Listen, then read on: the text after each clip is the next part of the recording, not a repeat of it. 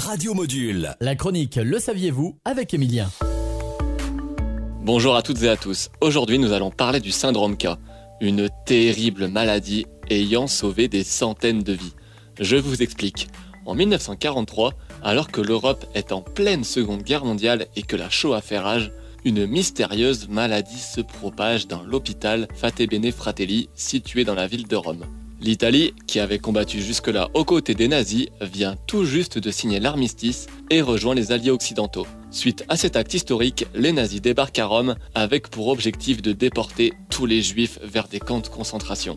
L'hôpital Fate Bene Fratelli, qui accueille de nombreux réfugiés pour leur éviter la déportation, est en ligne de mire. Mais le directeur Borromeo a une idée. Au moment d'ouvrir ses portes aux nazis, il leur déclara Entrez, mais sachez qu'ils souffrent tous du syndrome K, qui est très contagieux. La maladie est entièrement fictive et la lettre K fait référence au nom du chef des nazis à Rome, Herbert Kappler.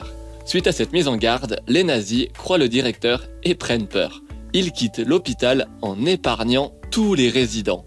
Grâce à son idée, Borromeo a ainsi sauvé des centaines de vies.